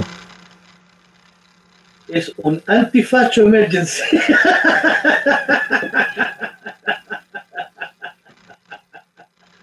Porque y cerrar de activar la palabra, eh, una constitución, se supone, es un lugar para saciar y robarle las palabras a, algunos grandes condentados de este país, es un lugar de unión y es la casa de todos. Pero aquí parece que la casa, el DFL2, es de algunos nomás, no es de todos. Es el gran punto. Mira, tú decías que la constitución que tiene 40 años hay que hacerla con un retoque, sí, puede ser. Pero las constituciones, por lo general, sobre todo de los países exitosos, no se le hacen retoques. Estados Unidos escribe su constitución en 1781 y hasta el día de hoy tiene siete enmiendas. Siete. Importante, obviamente. Tiene reformas, sí, claro. Pero tiene siete enmiendas importantes. Y es la misma constitución, no se ha cambiado. En Chile tuvimos constituciones importantes desde el 33 en adelante, el 33, el 25 y el 80. Y esta constitución se cambió prácticamente de forma completa en el año 2006. No sé si el tema pase por cambiar la constitución para obtener la, todas las cosas que las demandas sociales que, pedía la gente en un primer momento.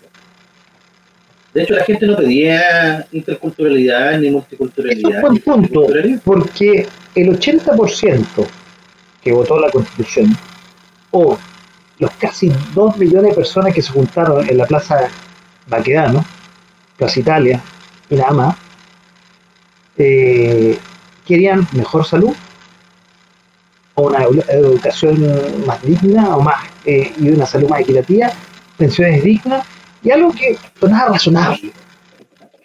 Pero, claro, el concepto de dignidad, de tener una vida digna después de, de tanto sacrificio. Y sí, suena bastante lógico. Pero... El problema es que esta constitución ahora te acaba de quitar el tema de la salud privada, por lo tanto vamos a sumar a 3 millones más de pacientes a los lindos y hermosos hospitales públicos que ya los tenemos saturados, ahora los vamos a requerir de contra saturar. no permite que las casas sean tuyas ahora. El gobierno te va a prestar una linda casita para que tú puedas vivir.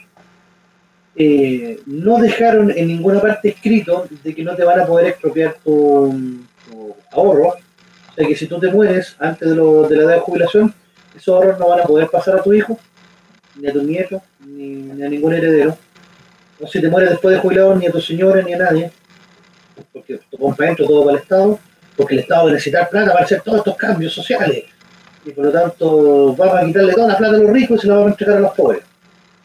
Y eso es de Robin Hood un cabro de estado básico, un cabro de estado básico sabe mucho más que, que no se puede que los ricos se te van a ir, el que quede de clase media va a ser el nuevo rico al cual va, vamos a tener que sacarle la plata, y así sucesivamente hasta que seamos todos pobres, todo igual en la pobreza. No es la idea, lamentablemente no es la idea porque va contra el espíritu humano. Entonces, yo creo que la gente ya se está dando cuenta de que esto era un circo, un show, de que ahora va a haber que pedirle permiso a todos y cada uno de los pueblos supuestamente originario para, poder hacer cualquier cosa. O sea, yo estoy ya que en verdad me declaro un mapochino y me quedo con todo el barrio de eso. a, ver cómo les queda el ojo. No, mejor me voy a Peñalolén y les quito toda la aldea ecológica y toda esta cuestión de los progres. Claro, eso más bien. Pero la ecológica, de ahí para abajo, por favor, no lo toque. No, no, no lo toco abajo, pero a lo que voy es que eh, en verdad están legislando y están haciendo una constitución para el 10% de la población. Ojo, que ni siquiera estamos hablando de que sean de izquierda o de derecha, simplemente para el 10% de la población que históricamente ha sido abusado y sometido y bla, bla, bla, bla, bla, bla. Y una constitución paritaria con enfoque de género intercultural. La verdad es que la interculturalidad no se ve. ¿Podemos ser multiculturales? Sí, no hay ningún problema. Muchas culturas dentro del mismo país y eso es lo que tenemos ahora. Pero la interculturalidad significa de que cada cultura esté en igualdad de condiciones. En teoría eso puede sonar bonito, pero en la práctica significa que un 10% de la población tiene que tener los mismos escaños que el, 90, el otro 90% de la población. Y eso no es justo. De hecho, en ninguna parte del mundo. Una cosa que me ha llamado la atención, y corrígeme si me estoy equivocando, y que bueno darle más atribuciones o, más derechos a los pueblos indígenas, pero aquí lo que me ha sonado y lo que me ha resonado, que existe solamente un pueblo indígena, los mapuches los Jonas, no, no, no, tenía a, más de 10. Y ese es el problema. Que todo el territorio nacional se dividió en, los pueblos originarios con sus eh, aspiraciones originales. Quechua, Aymara, el Coya, tenemos Diaguita, Atacameño, tenemos Chiquillanes, tenemos Picunches, Pehuenches, Las Quenches, Mapuche, Tehuelche, el Chono, en verdad está la caga con eso. Eh, hay Rapanui. Ah, yo. ¿Está todo reconocido? Yo escucho solamente a los convencionales mapuche hablar y el resto como que no existieron. Es, que la tele no les da cobertura tampoco, pero hay convencionales dieguitas, hay convencionales chonos, y para ellos también tienen, como, como es intercultural, tienen el mismo peso. Por lo tanto, pesan exactamente igual. Un pueblo de 6.000 personas pesa igual que un pueblo que, los 15 millones de chilenos que quedamos como pueblo de Chile, que no, somos, no estamos identificados con ninguna raza. Se reconoció el pueblo afrodescendiente, pues bueno, en Chile. En Chile no existían, pero se les reconoce, se les da su, su, pedacito también de tierra y esta cuestión es, es tratar de meterle un federalismo en la mala. Y, todos sabemos lo que va eso. Bueno, no todos. Ah, pero pasó en 1826. Pero, pero el federalismo, oye, bueno, vamos a hacer un programa especial en su momento sobre la constituyente y ahí explicado obviamente por el caballero que tengo a este lado acá, el profe. Claro. Eh, que, nos va a ir guiando por todo eso que quedemos súper claro. Pero el federalismo per se no es malo, pero mira Estados Unidos, digamos. Sí, pero a ver, para que un federalismo funcione, cada uno de los estados debe saber mantenerse por sí mismo y acá los únicos estados que podrían mantenerse a sí mismos sería la región de Tarapacá, o sea, de, de Metropolitana y Bio con suerte. Ninguna región se mantiene sola. Podríamos decir que O'Higgins, por el tema de la minería también, o sea, las regiones mineras podrían, podrían hacerlo, pero el resto va a vivir en una condición de pobreza, pero ingente. Entonces, lamentablemente no el federalismo como práctica no, no te va a dar lamentablemente no te va a dar. Y en Chile ya se vivió el caso. Estamos en pañales también en 1826, pero no, no, no funcionó por el mismo motivo, porque no. Y ahora quieren dividir el Estado en muchos, muchos pueblos, cada uno con autonomía, cada uno con su propia ley, con propios jueces. O sea, el Poder Judicial desaparece como tal. El Senado, que es un contrapeso al poder político, desaparece también. No, es que gastan mucha plata es que hay puros viejos fallos. No, ha un contrapeso al poder del presidente, o sea, el presidente no puede mandarse las partes para hacer lo que quiera. Espérate, ahí te voy a preguntar, ¿le están dando más peso entonces al presidencialismo y, y de alguna forma... El presidencialismo media. ¿Quieren, no sé, esto, es una pregunta ignorante, darle un venezolanismo a la constitución?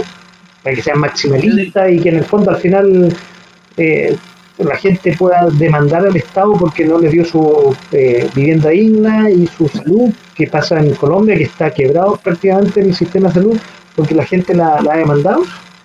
Sí, más que Venezuela yo diría que se parece más al sistema boliviano. En el cual los pueblos tienen la supremacía en cuanto a, los recursos al, a las tierras. En Santa Cruz están paradas casi todas las inversiones de Bolivia, porque no dejan sacar petróleo, porque ahora son parte de, del, pueblo. En Potosí, donde está la, la, la, mina más grande de plata del mundo, ahora se explota desde, desde una forma artesanal donde cada familia tiene un pedacito de la mina y con suerte le alcanza para darse vuelta porque no tienen las herramientas, los elementos para poder trabajar la mina. Entonces, el presidencialismo que quieren colocar, porque no quieren que el presidente tenga contrapesos, pero se va a someter a la autoridad de, de los pueblos. Entonces, el presidente no va a poder hacer absolutamente nada sin la aprobación de los changos, de los diaguitas, de los aymaras, de los atacameños, de los mapuches. Y si alguno de ellos se niega, va a tener que gobernar o va a tener que tirar esa ley para algunos pueblos y para otros no. Y ese es el principio de que quede las cosas. En el fondo de la independencia y autodeterminación de los pueblos. Porque si bien, por ejemplo, el Estado mapuche, la nación mapuche que quiere convertirse en Estado, no va a poder mantenerse sola, para eso sí le va a pedir platita al fisco para poder pagarse su, sueldo y todas sus cosas. Porque para eso sí que les gusta el, el papá Estado. Ahora, yo he escuchado eh, varias voces y no hay, no hay respuesta aún, porque en realidad, como no está terminada, esta nueva constitución costaría el dinero que no tiene este país ni varias generaciones más, digamos, porque ha sido... Bueno, estamos hablando de algo que todavía no existe en realidad, porque no existe el documento final. ¿El documento final está listo cuándo, profe? Y después de todas esas cosas, eh, eh, eh, todos esos grupos de coordinación y que van a ir de... ¿Pero cuándo yo creo que en un mes más tendría que estar listo ya el borrador. Ya. Ya final, así con, con todo así como, como, debería quedar. Wow, soy en soy en complicado. Oiga, eh, bueno, vamos cerrando eh, eh, el programa, ¿le parece? Y, como usted sabe, recomendaciones para, para ir cerrando el programa de, de esta noche. Bien, la recomendación que le puedo dar para, para este mes, primero, llovió un poco, así que el cuarto de agua no creo que venga durante este mes, esperemos que caiga más agua pues sí, compre alimentos no perecibles. Compre su fideitos, compre su conserva, porque no sabemos si después va a haber, ya sea por el paro de los camioneros o por el alza de la inflación. Oye, que eh, eh, te estáis poniendo saigo ahí como en la capital de los cines, no, no, ay, ay, ay.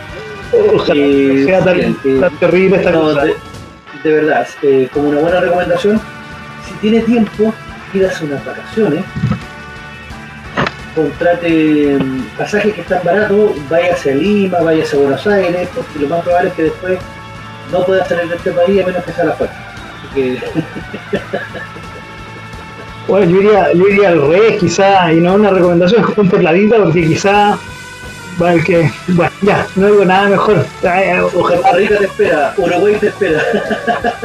Eh, que sigamos haciendo este programa tal como estamos haciendo como siempre cada jueves eh, aquí en el punto fm.cl de a poco sin mascarilla y yo quiero recomendar algo que eh, se lo mandé esta semana está muy bueno que se lo recomiendo y que también lo, lo vea y lo recomiendo en la capital de los simios profe eh, en eh, la cadena estadounidense Showtime.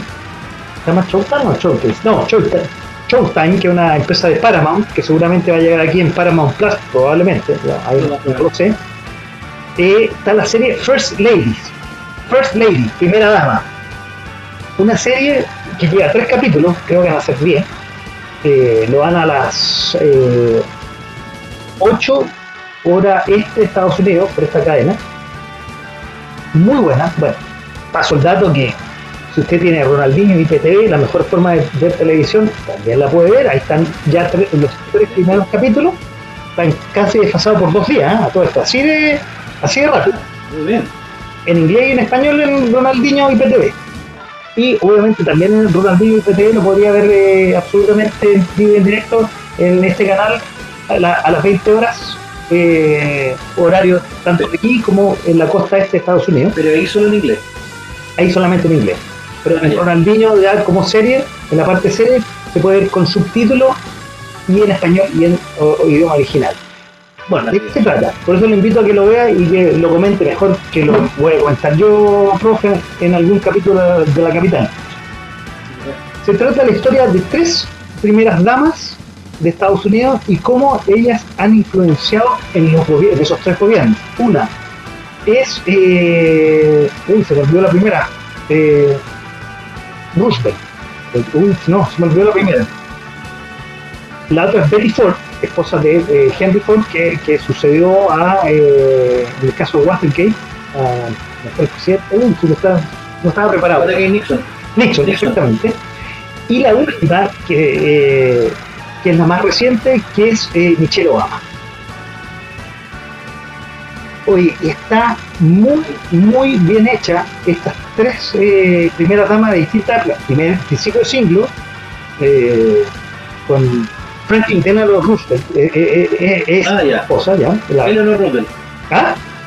Eleanor Roosevelt. Eleanor Roosevelt, caracterizada muy, muy por, bien por esta actriz de, de los eh, X que ganó eh, el año pasado, si no me equivoco, un Globo de por la película esta de, de la reina, de Queen, con Marta Ah, ya. Margaret Thatcher.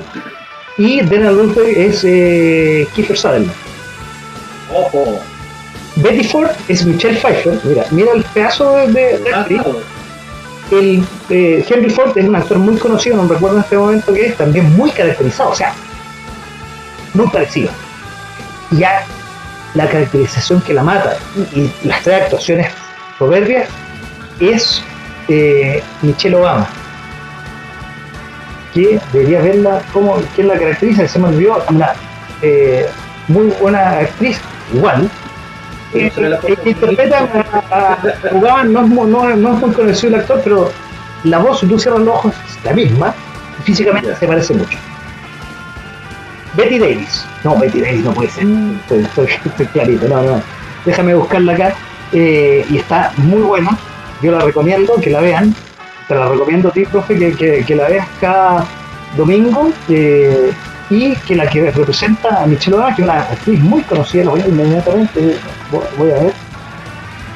Viola Davis, no Betty Davis, Viola Davis, me, me pasé ya, un par de cuadras. es la productora ejecutiva también. Una, como les digo, una serie muy bien hecha, se eh, para en tres épocas de, de la vida de estas tres primeras damas que fueron muy influyentes en su época y que fueron muy importantes para, para eh, su marido. No fueron foto. primera dama que lo acompañaba. Estoy viendo una foto en la cual sale Obama y tiene como el mismo gesto de Piñera. Aquí así, ¿no? sí, que sale como dándole la mano a otro personaje. Ah, ya. Bueno, esa era, esa era mi recomendación eh, para ir terminando el programa de esta noche, donde, Ah, como decía ahí el, el generador de caracteres, fue el resumen de las noticias de abril del 2022, un poquito de marzo, porque ha traído este gobierno muchas noticias, iba a seguir trayendo muchas noticias, no solo este gobierno, la, la convención constituyente, el paro camionero, la inflación, no alcanzamos a tomar el tema internacional, que también está, eh, ya perdió un poco el volumen, que es la guerra de Ucrania, con, eh, siendo atacado por Rusia, Va a tener igual hartas consecuencias, pero. Uy, lo otro, ya hablando un poquito más en serio, vean de Batman. De verdad, no van a perder su tiempo. Uy, qué buena, buena, buena Muy película. buena. Quedó, pero maravillosa. muy bueno. Eh, véanla, ojalá en, en inglés con subtítulos. No la vean en. Véanla Y, después que la vean, yo recomiendo la eh, en el programa antepasado, no el de, la- no el de este martes, sino y, El, el pasado, sí, hicimos la crítica completa de Batman y está en YouTube y está dentro de la capital de los cines. y está, lo pueden ver en eh, .cm.cl tanto También. este programa como el audio, que está en Claro. Spotify también. Profe, una vez más, como siempre, lo disfruto mucho ah, y pasa. ¡Ay, sí! Ay, que le salió. Que pasa la hora volando, pasa la hora volando. Eh, en este programa de A Poco Sin Mascarilla, donde hicimos el resumen de las noticias. No alcanzamos, como siempre, nos faltaron temas. Uh, sí. Hay muchos temas. Ah, Y con, si con Piñera había harto tema, con este gobierno va a haber mucho tema y quizás vamos a tener que hacer dos programas para hacer los resúmenes de un mes. Yo cacho. Entonces, profe, muy agradecido por ah, eh, compartir esta casi Muchas gracias. contigo en este programa resumen del abril 2022. Y bueno, va a ir que preparando un programa de la Convención Constituyente en un par de semanas más. Sí, yo creo. Yo creo que ese va a ser como el resumen más potente de mayo. Ah, Y como le vaya el Merluzo en el 21. Claro, absolutamente. Oye, y bueno, para ir terminando el programa de esta noche, quiero, como tú sabes, yo escojo una canción para ir terminando el programa y para que invitarla a que sigan en la programación de .fm.cl. Elegí la canción que se está repitiendo aquí, eh, Echo and the Bunnyman. ¿Por qué? Porque hoy cumple 63 años Ian McCulloch, nació en Liverpool, en el Reino Unido, y es el cantante y compositor del grupo eh, pop and rock Echo and the Bunnymen, que lo formó en 1978 junto al guitarrista Will Sturgeon y el bajista Les Pattinson, que no el mismo no familiar del, del actor ese de banda. Al año siguiente se le unió el baterista Peter de Freitas, como las papas freitas. en solitario publicó tres álbumes como Candleland en el 89, Misterio en 1992, Slime Link en el 2003 y Pro Patria Mori en el 2012, que es el más reciente, hace 8 años. Así terminamos el programa de esta noche con Echo and the Bunnyman, con Sugar Kisses. Y yo quiero, como siempre, agradecer a los que estuvieron al otro lado de la pantalla y al otro lado del micrófono. Buenas noches y nos vemos, si Dios quiere, el próximo jueves acá en .fm.cl en De a poco, sin mascarilla.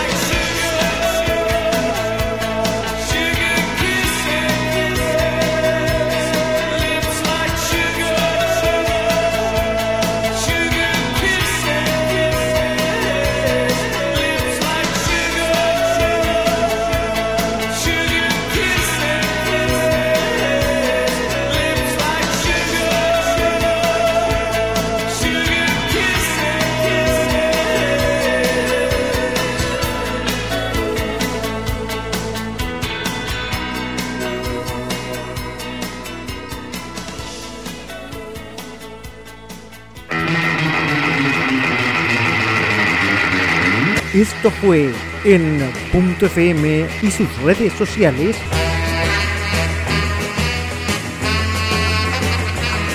De a poco, sin mascarilla.